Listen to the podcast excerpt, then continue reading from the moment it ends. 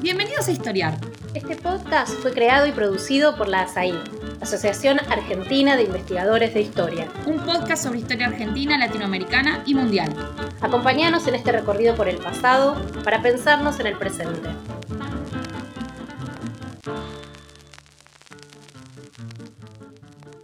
Hola, bienvenidas y bienvenidos a Historiar. Soy Lila Caimari y hoy vamos a hablar de vínculos culturales, intelectuales y políticos entre naciones o más bien entre ciudades en diferentes naciones. A ver, quienes nos interesamos en la historia de la cultura, estamos muy acostumbrados a pensar esta cuestión.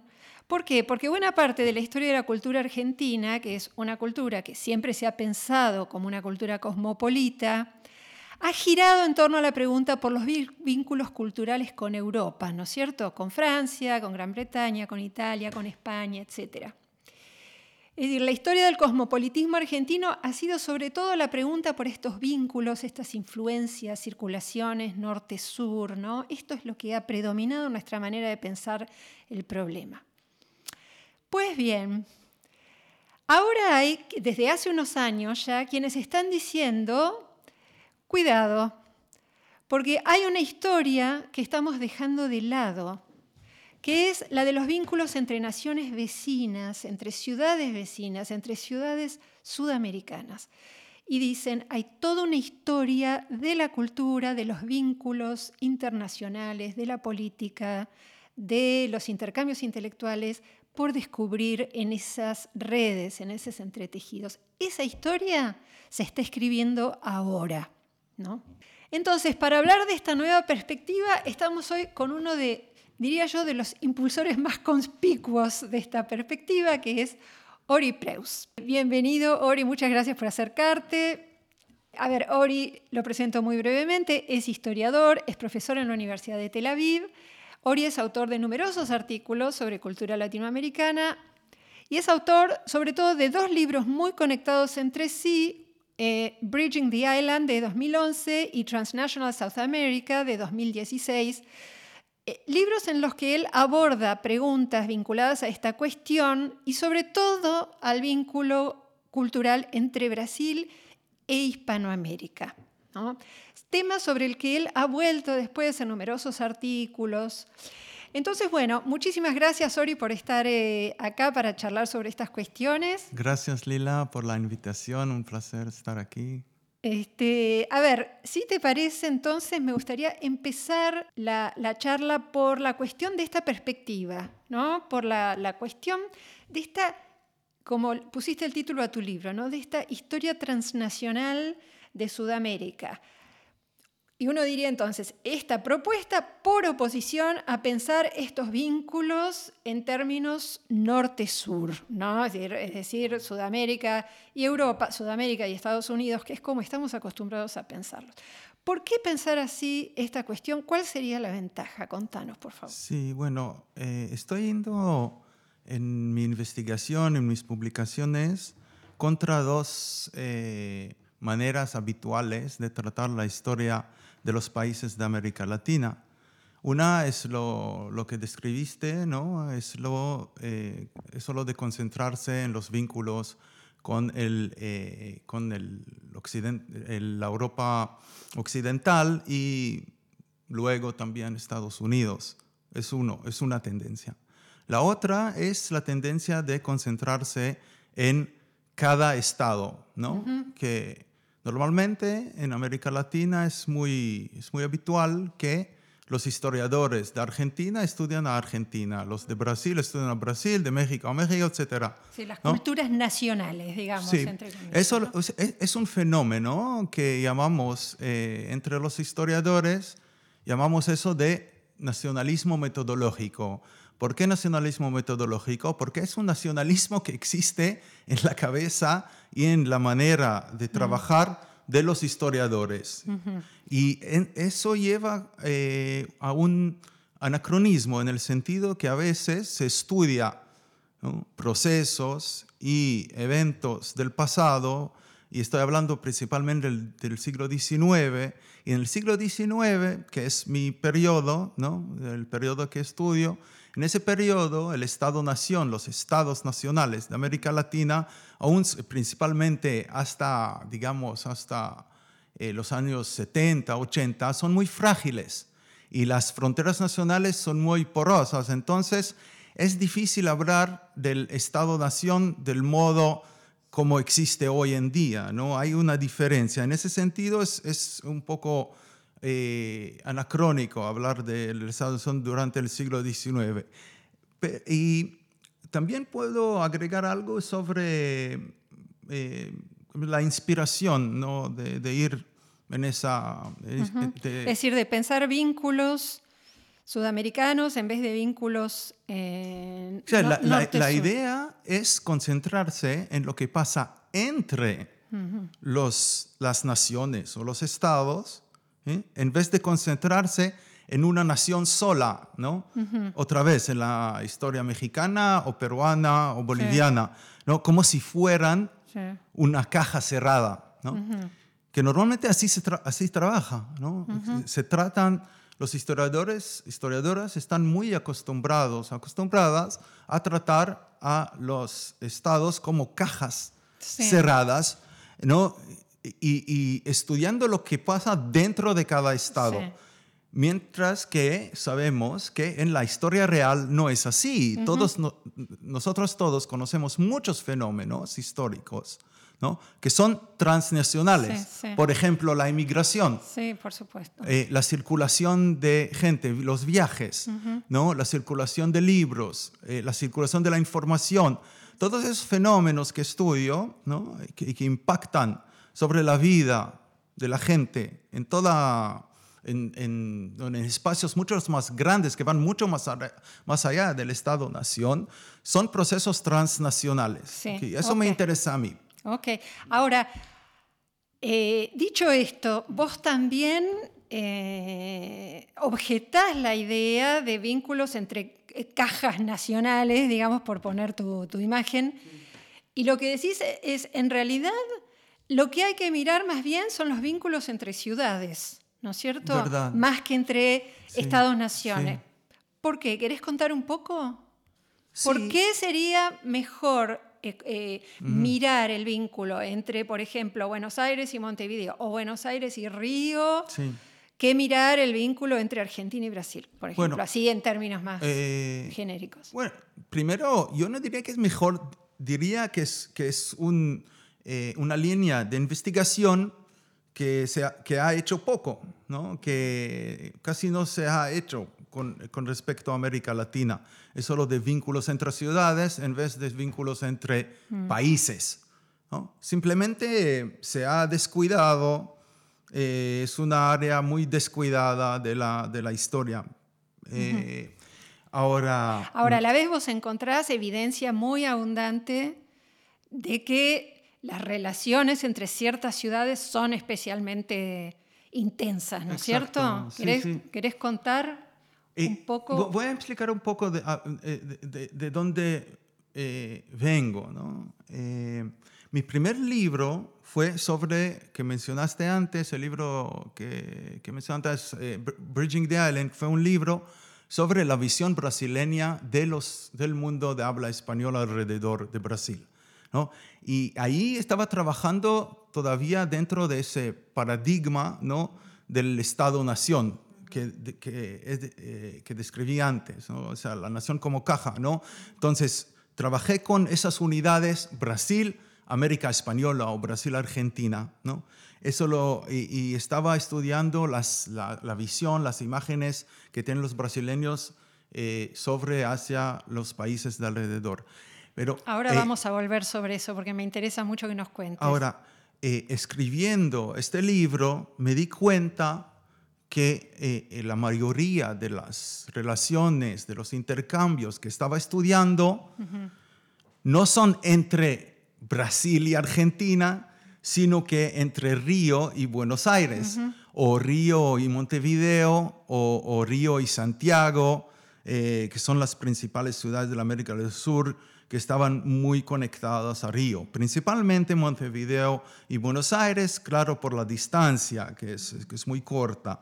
Eh, también por ciertas tradiciones, luego podemos hablar quizá que, que, hay un, también existían esos, estos vínculos durante el periodo colonial, Sí. pero dejamos eso al lado ahora. Ahora, eh, cabe mencionar, creo, al nivel, digamos, más teórico, ¿no? Eh, la- el- lo- los trabajos de dos historiadores muy importantes, eh, José Luis Romero, un gran historiador argentino, que escribió Historia de las ciudades de América Latina. Lo interesante en el libro de él es que él eh, ve, eh, mm, describe, ¿no? Eh, algo eh, que, que todas esas ciudades ¿no? de América Latina tienen algo en común, o por lo menos las ciudades principales de América Latina, según su punto de vista, tienen algo en común. Si no, ¿para qué escribir un libro sobre la ciudad latinoamericana? Quiere decir, tiene, está ahí esa noción que existe ese- esa ciudad latinoamericana, ¿no? un tipo. ¿no? Sea, eh, luego, otro libro muy importante que, que me dio mucha inspiración es el libro del crítico literario, también historiador para mí, eh, uruguayo Ángel Rama, que escribió un libro muy influyente que se titula La ciudad letrada y eh, sin entrar en demasiado detalle sobre ese libro, está ahí la, la idea de que la ciudad no es solamente la ciudad física, ¿no? material, sino la ciudad letrada son también los letrados que están concentrados en las ciudades.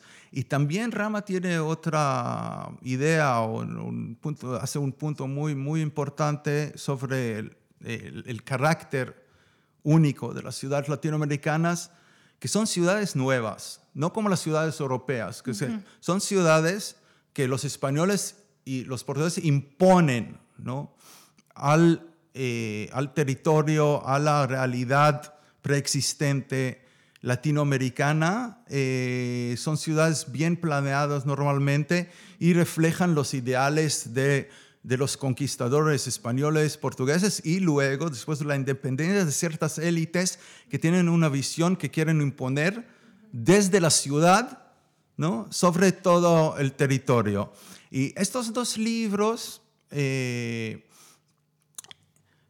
ponen mucha énfasis en el rol, digamos, de las ciudades en la eh, historia de cada país latinoamericano. Ahora, lo que me interesaba a mí es ir más adelante, es una cosa que los dos no hicieron, ni Rama, ni Rama un poco en ciertos libros, pero no en este libro que La ciudad letrada, y José Luis Romero no estudiaban los vínculos entre estas ciudades que son, según su punto de vista, tan importantes.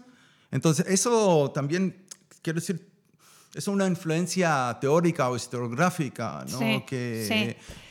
Hay, hay, eh, hay cantidad de temas que se van abriendo. Eh, me interesa detenerme en dos eh, en principio. El primero es, vos tomás eh, este tema en un periodo que es, digamos, de las últimas tres décadas, más o menos, grosso modo, del siglo XIX y las primeras del Sí. XX, que es un momento en el cual los vínculos entre esas ciudades, entre algunas ciudades, capitales, puertos sobre todo, eh, sudamericanas, ¿verdad?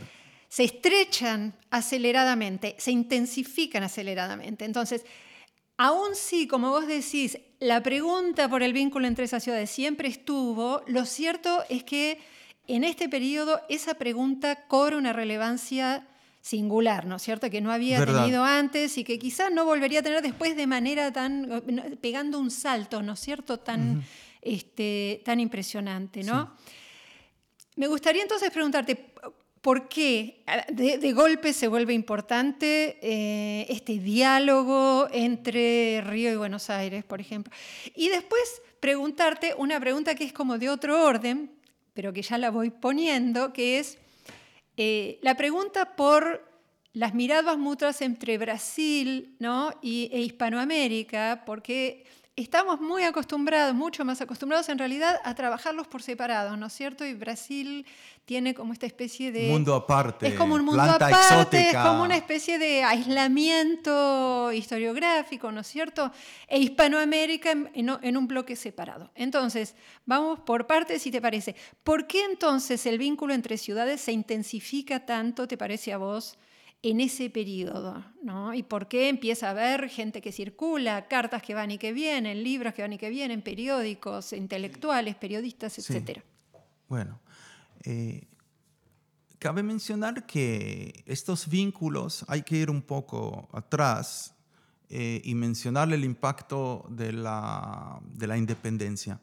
Porque durante la época colonial habían pocos vínculos entre ciudades dentro de América Latina, incluso dentro de la América española, quiere decir, incluyendo a Brasil, por el- la, la forma como estaba estructurada el sistema colonial, ¿no? Eh, que no había casi, había poco comercio dentro del continente. eh, con, con- la independencia lo que pasa es que con la, la caída ¿no? del, del orden colonial, lo que pasa que estas restricciones del orden colonial ya no están ahí.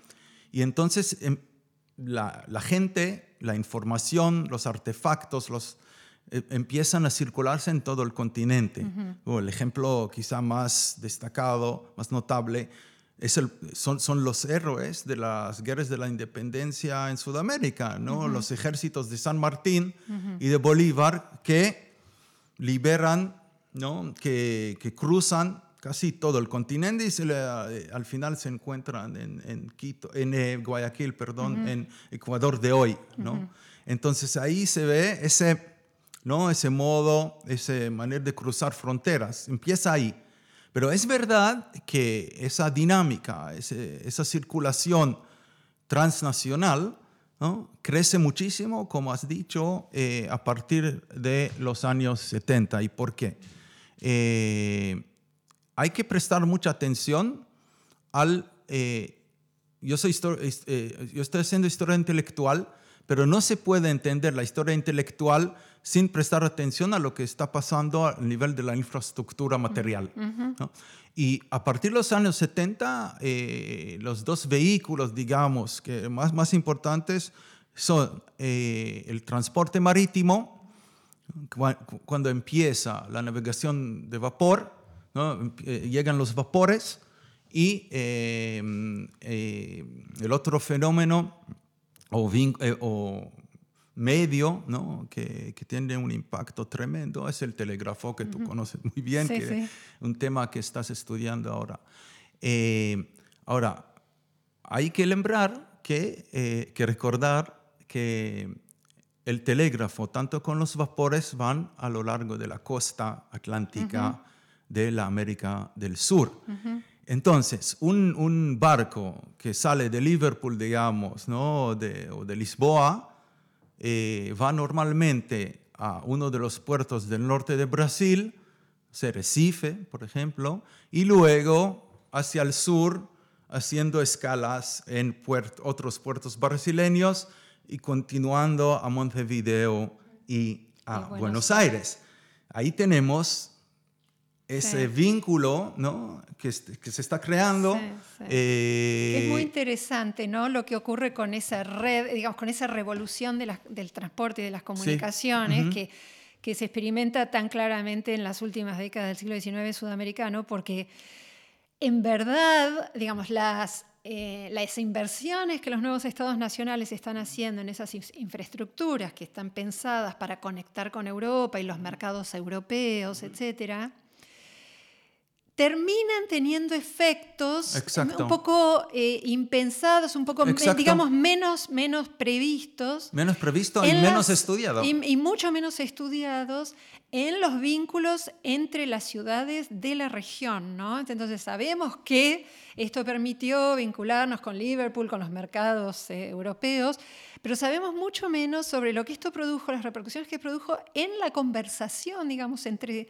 Justo entre eso. ciudades de, de la región, que en el caso del, tanto en el caso del, del, vapor que llevaba y traía periódicos, por ejemplo, ¿no? como de los cables submarinos que llevaba y traía información, noticias, insumos para los diarios, hacía, como vos decís, una escala en Río y después otra escala en Montevideo y después otra escala en, eh, en Buenos un Aires. Efecto, se puede decir un efecto contradictorio eh, a los del trenes, que sabemos que los, los ferrocarriles en, en, América Latina fueron construidos para apoyar ese crecimiento ¿no? de las economías de, de, de, exportación. Entonces, en el caso argentino, por ejemplo, todos los, eh, los ferrocarriles van a sí. Puerto de Buenos Aires y no conectan el interior de Argentina. Entonces, claro. al, el, el, el, interior se queda mm, eh, afuera de esa dinámica, describe. Y una, una noción muy importante aquí es eh, la idea de que el mar conecta y no necesariamente separa. ¿no? Uh -huh, Eso uh -huh. es una idea que viene también de la historia de, de, la, de la, región donde vivo, eh, de donde vengo, ¿no? La, el mar Mediterráneo. No, hay muchas historias, algunas, ¿no? trabajos históricos, algunos de ellos muy antiguos, ¿no? Sí, de sí. Brodel. De Brodel, sí, y, es una idea brodeliana, Y de sí. Pirén, un historiador belga, eh, que hablan sobre el rol del mar Mediterráneo, ¿no? Como mm, eh, la función conectiva que tiene el mar. Pero es- nos- estamos acostumbrados a pensar en el mar como algo que separa. Que separa. sí. Pero en, en el caso de Río y Buenos Aires, Sí. Montevideo, esta ciudad portuaria, entonces Sí. el mar conecta. Conecta. Conecta ciudades portuarias, ¿no? Exacto. Y, y no otra cosa, ¿no? Con lo cual es interesante también por las heterogeneidades de esta conexión, ¿no? Porque tenemos la situación de que a- en- a- muy a menudo encontramos, quienes estudiamos estas cosas, que estas ciudades están más conectadas entre sí de lo que están a menudo con el interior de sus propios, eh, de sus propios países, ¿no? con otras localidades de, de las provincias del interior. ¿no? Exacto. Eh, eh, en todos los casos. Bien, entonces hay una variable que es esta variable material, tecnológica, ¿no es cierto?, que tiene que ver con Solo los hay cambios. que en el- agregar, Lila, que, que el telégrafo también conecta al principio las ciudades de la costa. Así Solo es. luego Así es. empieza a ir hacia adentro. Así es. Pero hay varios, como Sí, por lo sí. mínimo dos, tres décadas Sí, en sí. que el telégrafo conecta principalmente Bueno. estas ciudades como los vapores. Buenos Aires y Montevideo eh, son, se conectan en 1866, mucho antes que ninguna de las dos ciudades esté conectada con ciudades del interior de sus, de sus propios países. ¿no? Así que esto es, eh, eh, esto es muy, muy, muy notable, efectivamente, como quiero decir, el peso ¿no? de, esta, de esta variable es muy, es muy claro. Bien, y después teníamos la otra cuestión, Sí, que es esta cuestión que vos has desarrollado que me interesa mucho, que es porque vos estás mirando no vínculos entre ciudades brasileñas entre sí, digamos, que podría ser también, este, sino vínculos entre ciudades brasileñas y ciudades hispanoamericanas, que eso es algo nuevo y original, yo creo que trae tu trabajo. Una reflexión sobre la relación entre estos dos mundos culturales, ¿no? Sí. ¿Qué, qué puedes decir sobre esto? Bueno, eh, eh, eh, esa, esa frase tuya, ¿no? Eh, dos mundos culturales. Bueno, yo argumentaría que sí es verdad en cierto sentido, pero también hay mucho en No común. tanto. Sí, no, sí, sí, es, es un lado de la moneda, pero hay otro lado que está menos conocido. Lo que pasa con Brasil, el caso brasileño, que Brasil eh, se ha considerado como un país que, digamos, el país por los estudiosos, ¿no? por los historiadores, eh, el país quizá más excepcional en América Latina, aunque tenemos que tomar en cuenta que el, el- el- el concepto, el término América Latina incluye a Brasil, ¿no? que eh, sin Brasil, América Latina no es América Latina, es América Española. O sea, ese concepto, ¿no? La- el término propio incluye Brasil. Pero eh, al mismo tiempo, sí existe esa, esa idea, esa noción, de modo de ver a Brasil como una excepción. Y es- se, se puede entender porque se piensa así, porque es el dentro de América Latina es el, el, único país colonizado por los portugueses, no por los españoles. Eh, por eso es un país de, que habla sí, sí. portugués y no español.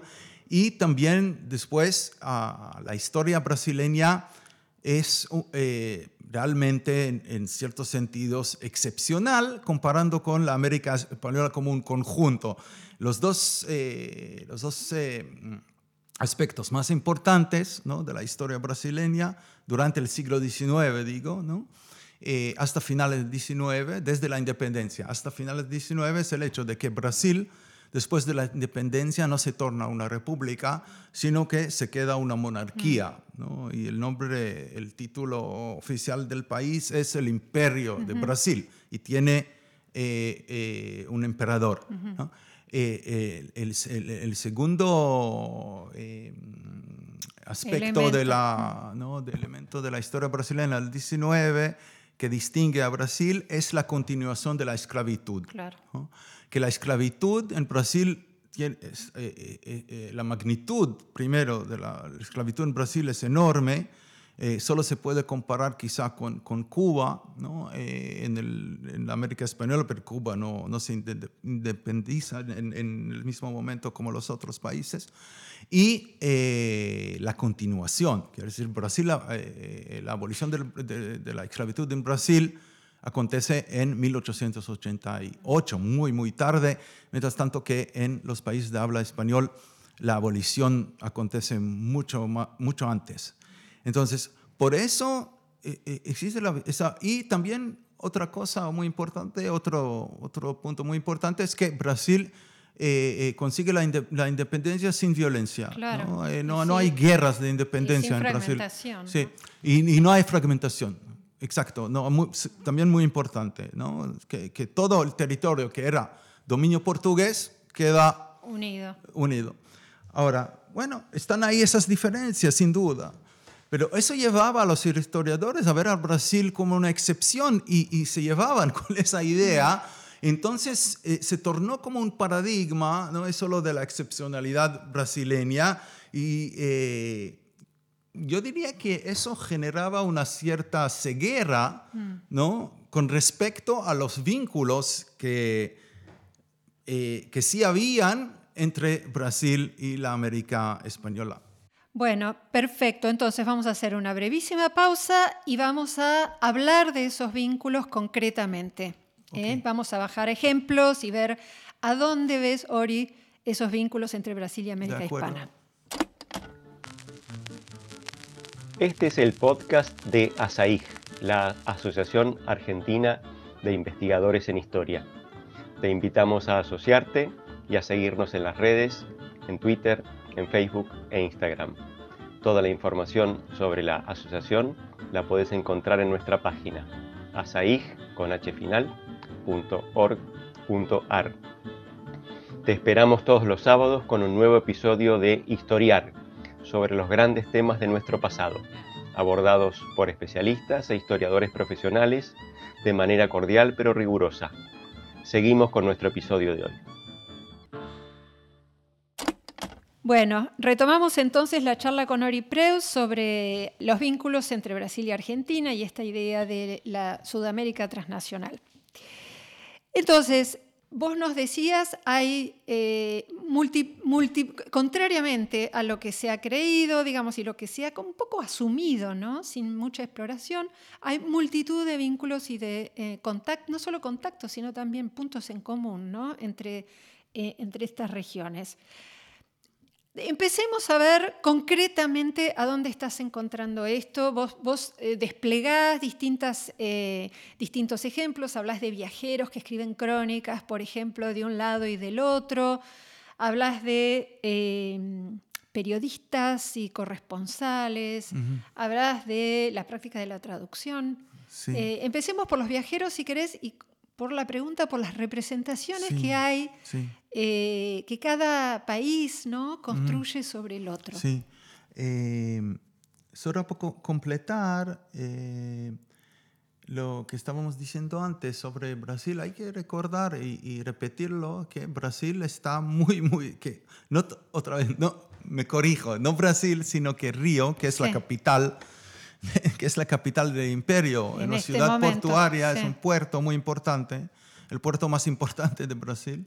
Está, una vez que llegan los vapores, está tres, cuatro días eh, en barco entre eh, el río Montevideo y Buenos Aires. Entonces está muy cerca, mucho más cerca, digamos, que la Ciudad de México y Sí, Buenos Aires, obviamente. Habana y Buenos Aires, Obviamente. Lima y Buenos Aires, Bogotá en Buenos Aires. Entonces, ¿de dónde viene esa idea?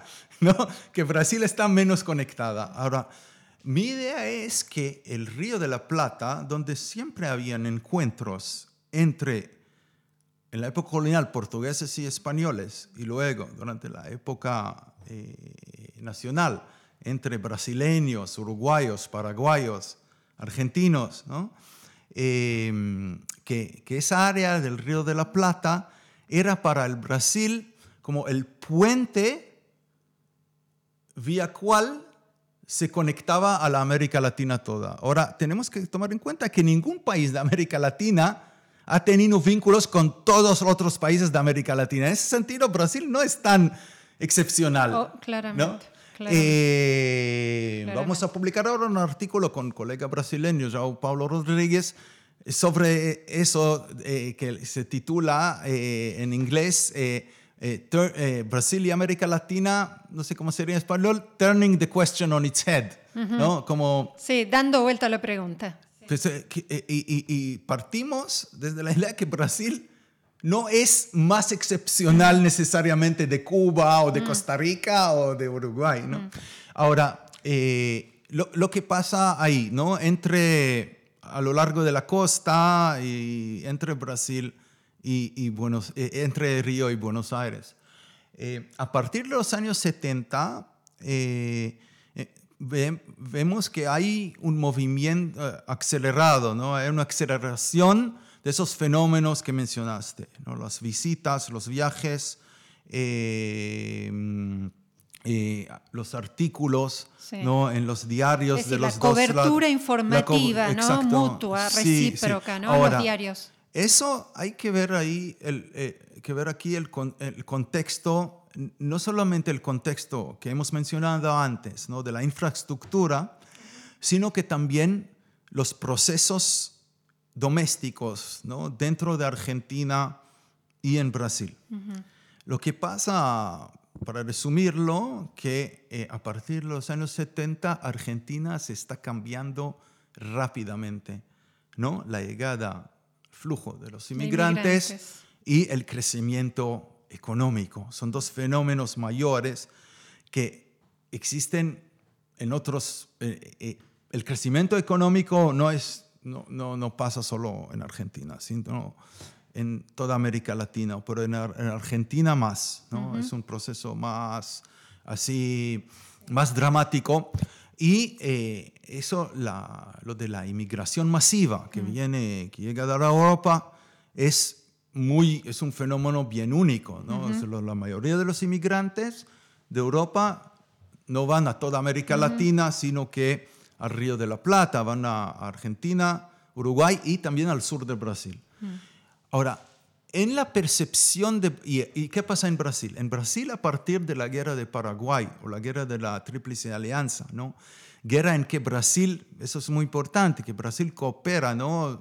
Eh, con, con Argentina contra Paraguay, ¿no? Es, es muy importante esa alianza, ¿no? Que eh, del, del punto de vista, digamos, eh, ¿no? que, que hay un, aquí un, un cambio. Argentina que siempre se veía en, en- en ojos brasileños como un enemigo, ahora se torna un aliado, ¿no? bajo el gobierno de Mitre. ¿no? Esa alianza contra Paraguay, momento muy decisivo, eh, eh, un divisor de aguas para mí.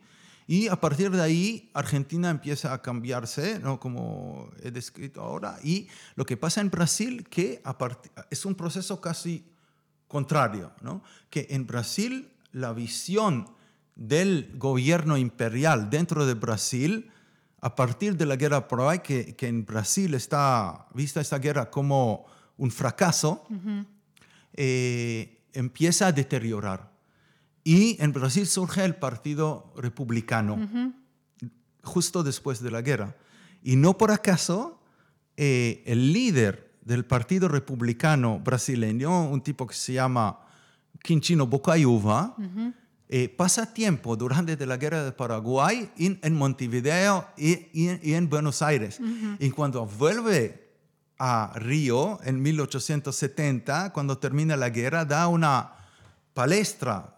Eh, es un evento público donde él habla, cuenta al público de Río sobre lo que él veía en eh, eh, Uruguay y en Argentina y dice que estos dos países están cambiando, que ya no son países de caudillos, ¿no? de la barbarie, sino que son países más adiantados que Brasil. Y ahí empieza todo ese proceso de cambio de la visión brasileña de eh, Uruguay, pero principalmente de Argentina. Argentina, eh, que hasta ese momento fue percibida como, había sido percibida como un territorio salvaje, ¿no? tierra de caudillos, de inestabilidad política, eh, un, un país fracasado, eh, eh, la visión se torna totalmente otra, ¿no? Ahora eh, empiezan a ver a Argentina como un país mucho más adiantado que Brasil. Y eso genera mucho interés. Te- Podemos decir que Bocayuva es pionero en ese sentido. Y después de él iban a llegar más y más brasileños para ver lo que para muchos de ellos, principalmente van a Buenos Aires. Otra Claro, vez volvemos que- a que la, para ellos eso como de la una, ciudad. como una ciudad que adelanta el futuro, Sí. digamos, de los proyectos que ellos quieren sí, poner sí. e Y- y- implementar. Y, ven a Buenos Aires como van principalmente a Buenos Aires. La mayoría no van a la Sí. Pampa, digamos, no Sí, van sí. a las ciudades del interior, van a. Buenos Aires, pero para ellos va- eh, eh, eh, Buenos Aires eh, es un milagro. Sí, sí, ¿no? de- Es- es, deslumbrante. es una cosa eh, eh, in- sin precedentes, es, un lugar sin precedentes. Deslumbrante. Sí. Vos decís, eh, en un momento decís, cuando hablas de estas representaciones, ¿no? Decís, en realidad hay un, un desnivel, digamos, hay más intensidad en la mirada eh, carioca, digamos, sobre Buenos Aires que la inversa. ¿Es por esto? ¿Se- ¿Vos lo explicás de esta manera? Sí, eh, tiene mucho que ver con eso y tiene que ver también con el hecho de que eh, Argentina se está tornando un país más blanco, ¿no?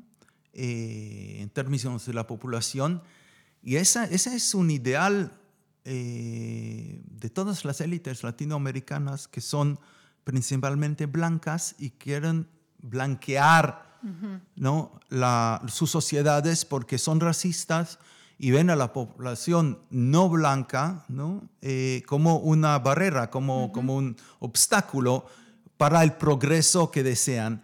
Y entonces como Argentina consigue ese ideal, entonces también es un motivo para los brasileños a, a- a interesarse eh, por Argentina. Hay que le- recordar también, que es también un hecho muy importante aquí, eh, al nivel de las ideas, de las percepciones, que Río está en la zona tropical. Y los trópicos tienen esa imagen en aquel entonces, durante el 19, los trópicos en general, no necesariamente Río, pero Río está en la zona tropical y eso es una cosa que sale en los, eh, eh, eh, en, en los textos que escriben los argentinos, que sí paran Claro. a veces yendo a Europa, A Europa hacen escala, en- escala. Mm. sí, por ejemplo, ya Sarmiento en uno de, sus- de- de su- en, en Viajes, un libro de él muy famoso, describe a Río de Janeiro y habla mucho, por ejemplo, sobre el calor, Mm. ¿no? El, el calor insoportable.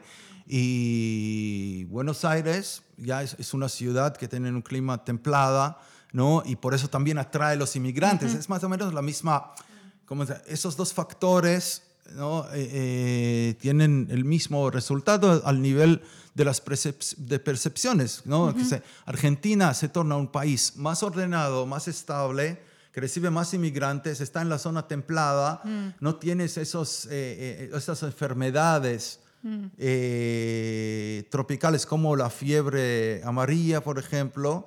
Y eh, entonces para los brasileños es un lugar casi, yo diría casi mágico, eh, porque tienen esa idea hasta aquel entonces que eh, eso tiene que ver con el sentimiento de inferioridad que tienen las élites latinoamericanas frente hacia Europa Estados Claro, Unidos. claro. Y Argentina, eh, eh, perdón, Buenos Aires en ese sentido tiene un rol muy significativo. ¿Por qué? Porque para ellos eso quiere decir lo que es el proceso porque está pasando Buenos Aires, el crecimiento la, em, tremendo.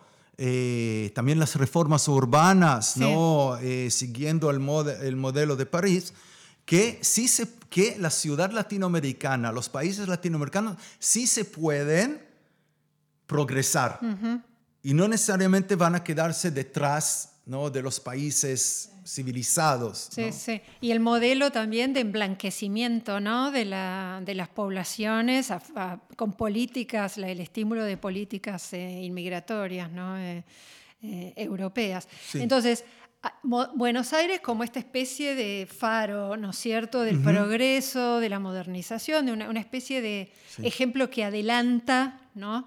Eh, lo que estas élites eh, republicanas querían para, eh, para sí mismas, para Río. Que hay que mencionar, súper importante, dos hechos, ¿no? dos acontecimientos en Brasil.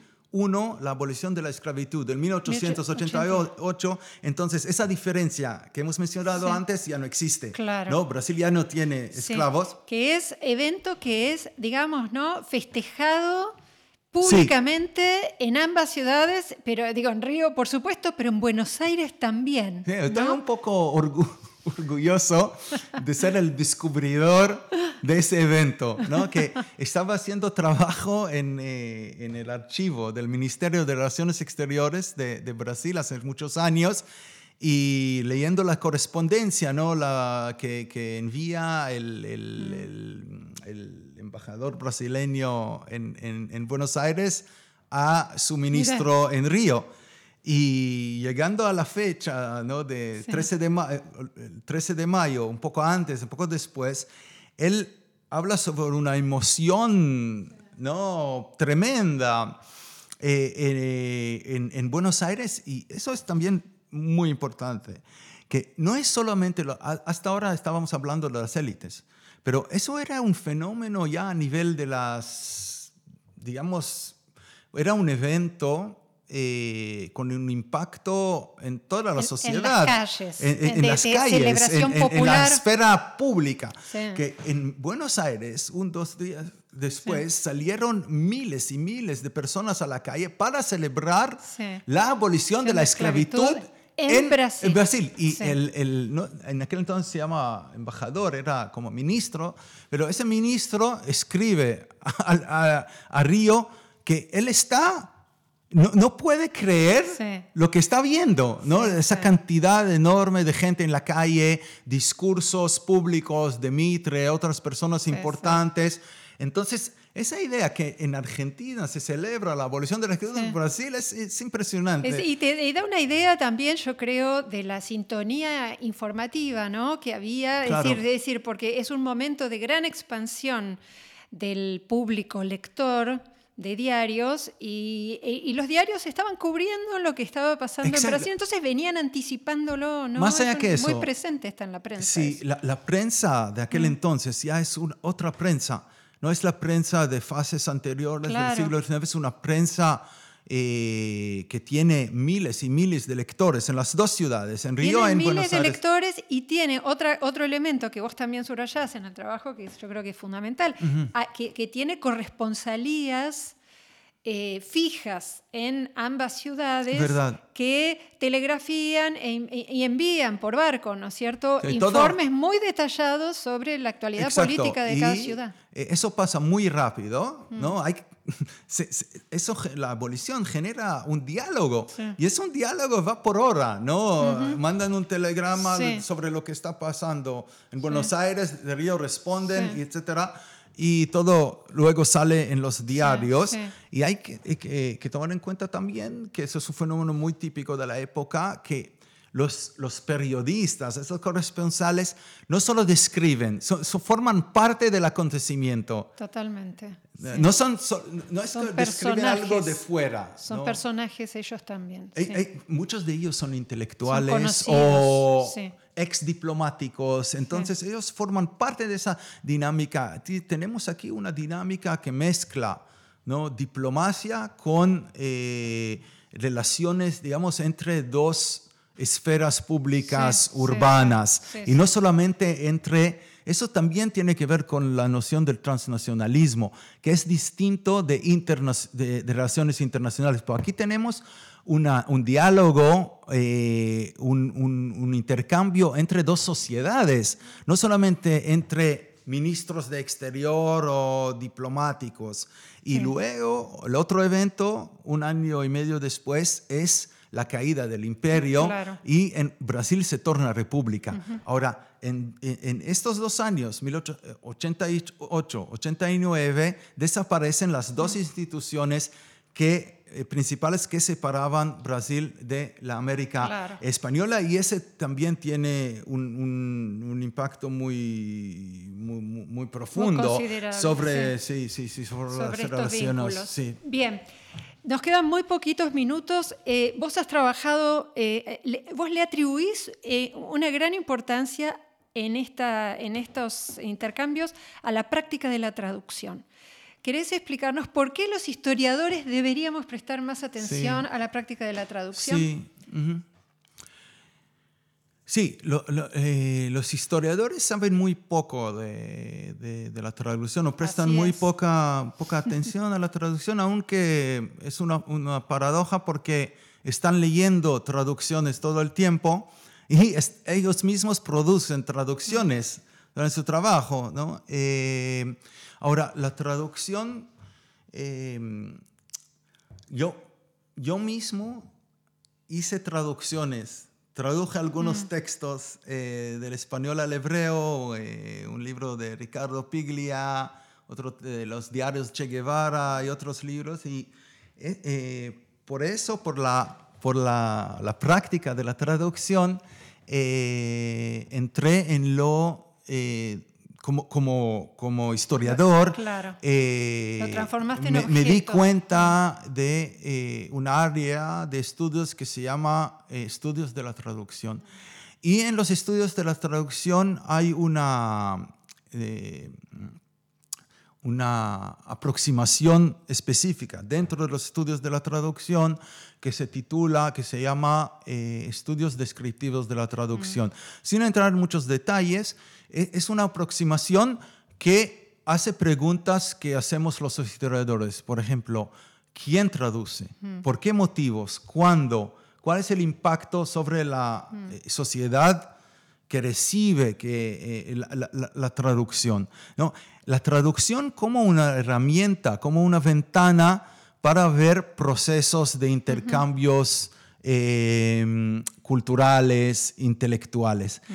Y, y con esas herramientas o con esa aproxima- aproximación estaba eh, explorando estos intercambios que ya que ya conocí, ¿no? entre Río y Buenos Aires.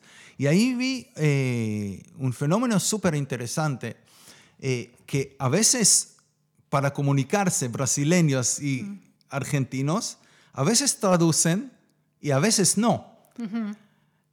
Quiere decir, eh, habían encuentros en que cada lado habla su lengua. ¿eh? El- el- por ejemplo, en 1899 va el presidente Roca a Río de Janeiro y habla ahí en español. Luego Campos Sales, el presidente, retribu- retribuye y va a Buenos Aires en 1900. Y, y ellos y todos los que están alrededor de ellos dan discursos públicos y cada uno en portugués, el otro en español y supuestamente se entienden, ¿no? Hasta cuánto entienden no sabemos, pero eso tiene como, como es muy parecido a lo que hacemos nosotros, ¿no? los eh, latinoamericanistas en reuniones internacionales, donde la gente, la- los de habla español y portugués eh, hablan algo Sí. que se llama eh, Portuñol. portuñol para comunicarse. Pero eh, solo para resumir, eh, el hecho de que podían comunicarse sin traducir eh, atribuye aún más importancia a las traducciones. Y habían traducciones todo el tiempo. Son, por ejemplo, voy a dar un ejemplo, traducciones no es porque quienes estudian la traducción normalmente buscan las traducciones de obras enteras. Por ejemplo, fue traducido Machado de Asís Sí. al español. Sí, sí. Fue traducido, no sé qué, eh, eh, Sarmiento al, al Portugués. portugués. No. Pero en la, en la prensa diaria y en, en- en las revistas Todo había un montón de traducciones. Todo Entonces. ¿para qué traducir?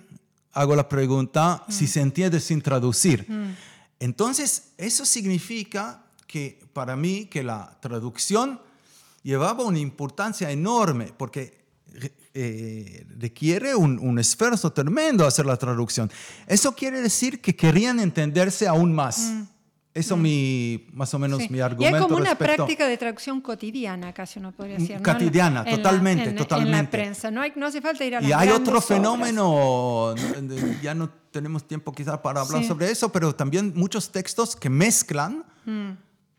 Portugués y español. Que puedes abrir un diario de aquel entonces, Sí. leer un artículo y hay insertos, Sí. si es un artículo en portugués, hay insertos en español, sí. ¿no? Presumiendo que los lectores Van a, van a poder a entender las dos cosas, claro. Bueno, Ori, lamentablemente tenemos que ir cerrando.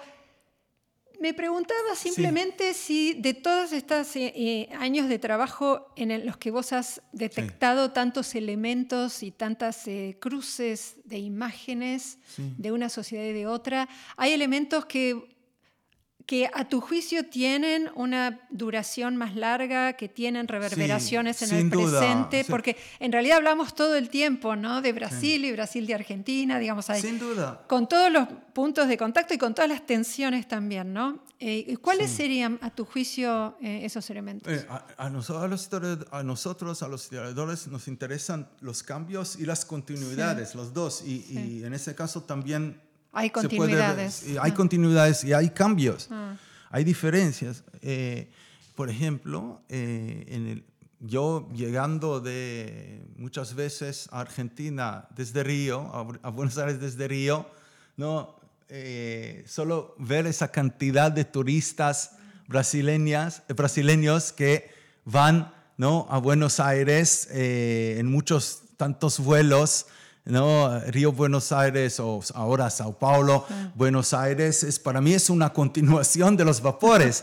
Eh, ahora, sabemos que la, la situación económica en Brasil y Argentina muchas veces no, no está sincronizado. Quiere decir, hay momentos en que Brasil no tiene éxito económico o al revés, ¿no? La Argentina Sí. en comparación con Brasil y eso genera esos eh, ¿no? Eh, eh, estos cambios en la visión del otro. un ejemplo muy destacado es el gobierno Lula, ¿no? que con, durante el gobierno Lula, de repente, comparando con la visión ¿no? que describí antes, ¿no? que en finales 19, principios 20, los brasileños ven a la Argentina como un éxito tremendo.